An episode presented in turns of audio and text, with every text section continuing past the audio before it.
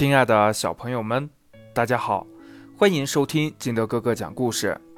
今天我们来朗读《杞人忧天》。从前在杞国有一个胆子很小，而且有点神经质的人，他常会想到一些奇怪的问题，而让人觉得莫名其妙。有一天，他吃过晚饭以后。拿了一把大蒲扇，坐在门前乘凉，并且自言自语地说：“哎呀呀呀呀呀呀！假如有一天这天塌了下来，那该怎么办呢？我们岂不是无路可逃，而将活活的被压死呀？这不就太冤枉了吗？”从此以后。他几乎每天为这个问题发愁烦恼。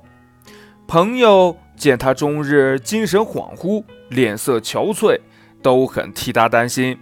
但是当大家知道原因后，都跑来劝他说：“老兄啊，你何必为这件事自寻烦恼呢？天空怎么会塌下来呢？再说，即使真的塌下来，”那也不是你一个人忧虑发愁就可以解决的呀，想开点儿吧。可是无论人家怎么说，他都不相信，仍然时常为这个不必要的问题担忧。后来的人就根据上面这个故事，引申成“杞人忧天”这句成语，它的主要意思在唤醒人们不要为一些。不切实际的事情而忧愁，它与庸人自扰的意义大致相同。杞人忧天的意思是，杞，周代诸侯国名，在今河南杞县一带。